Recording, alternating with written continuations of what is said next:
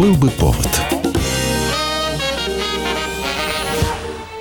Здравствуйте, я Михаил Антонов, и эта программа «Был бы повод». 24 мая на календаре и обзор событий, которые происходили в этот день в разные годы, вы услышите в сегодняшнем выпуске.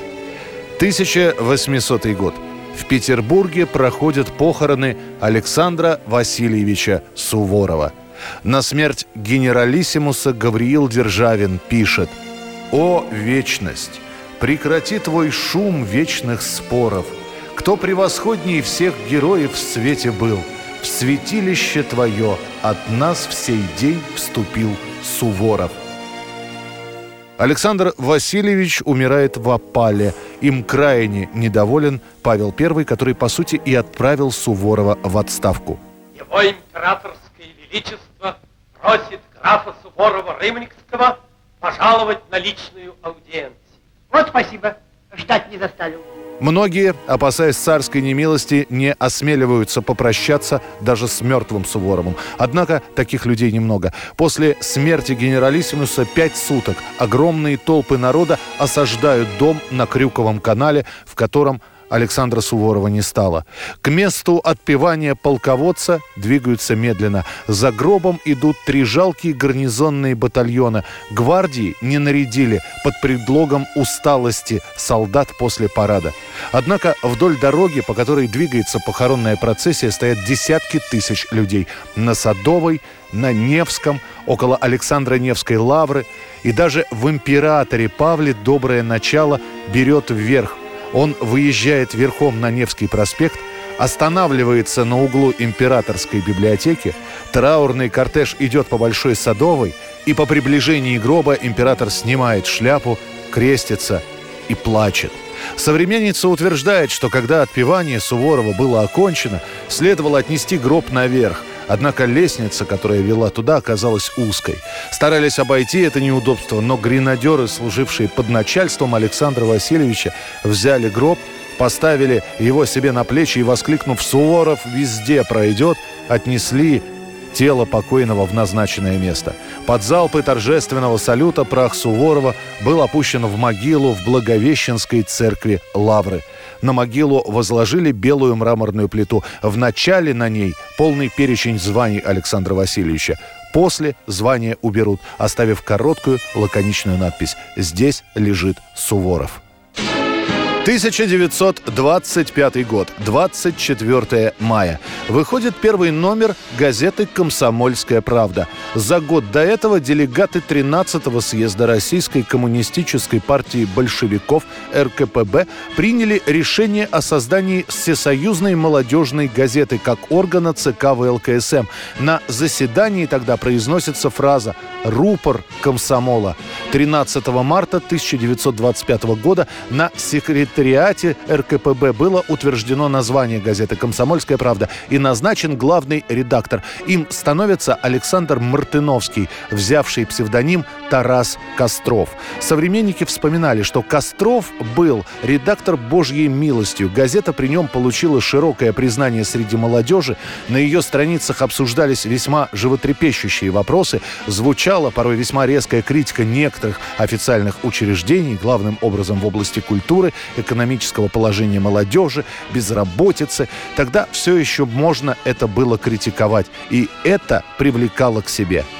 Уже к 30-м годам «Комсомольская правда» одна из популярнейших газет. В течение четырех лет штатным сотрудником «Комсомолки» является Владимир Маяковский. Он сочиняет рифмованные подписи к карикатурам, пишет анонсы к газетным статьям и публикует свои стихотворения. Только в 1928 году в газете появляется 48 стихотворений Маяковского.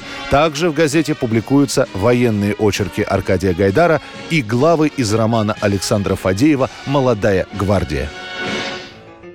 1940 год, 24 мая. В 4 часа утра группа вооруженных людей проникает во двор особняка Льва Троцкого, который жил в изгнании в мексиканской столице. Они врываются внутрь и открывают огонь из автоматов, выпуская около 300 пуль. Но Троцкому в тот раз повезло.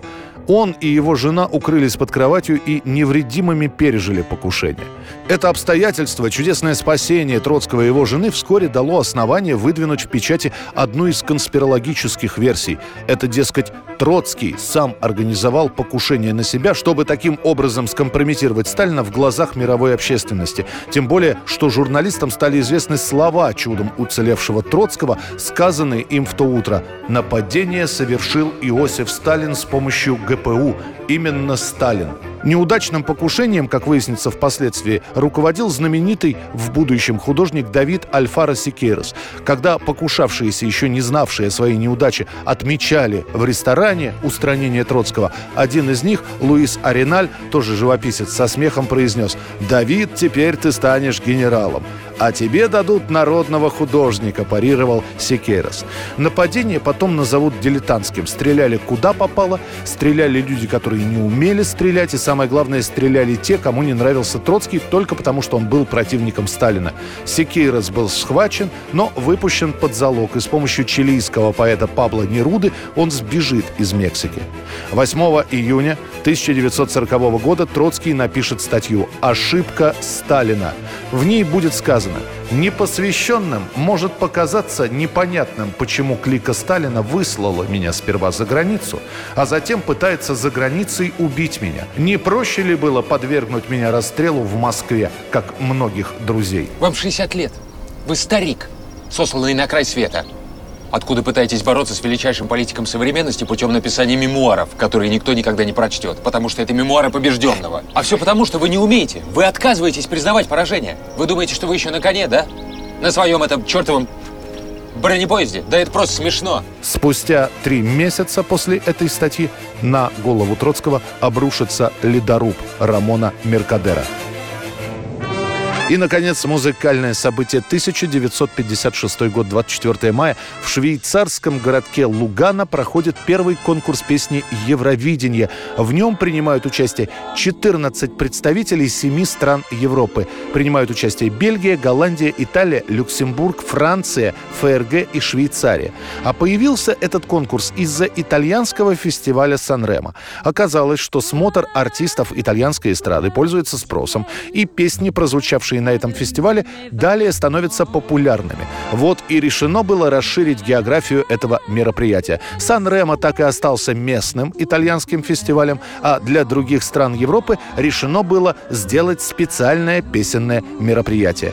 Первый конкурс под названием «Евровидение», и вот удивительное дело, он проходит в Швейцарии, и первой победительницей Евровидения становится представительница этой страны. Это певица Лис Асия. Это была программа «Был бы повод» и рассказ о событиях, которые происходили в этот день, но в разные годы, 24 мая. Очередной выпуск завтра. В студии был Михаил Антонов. До встречи. «Был бы повод»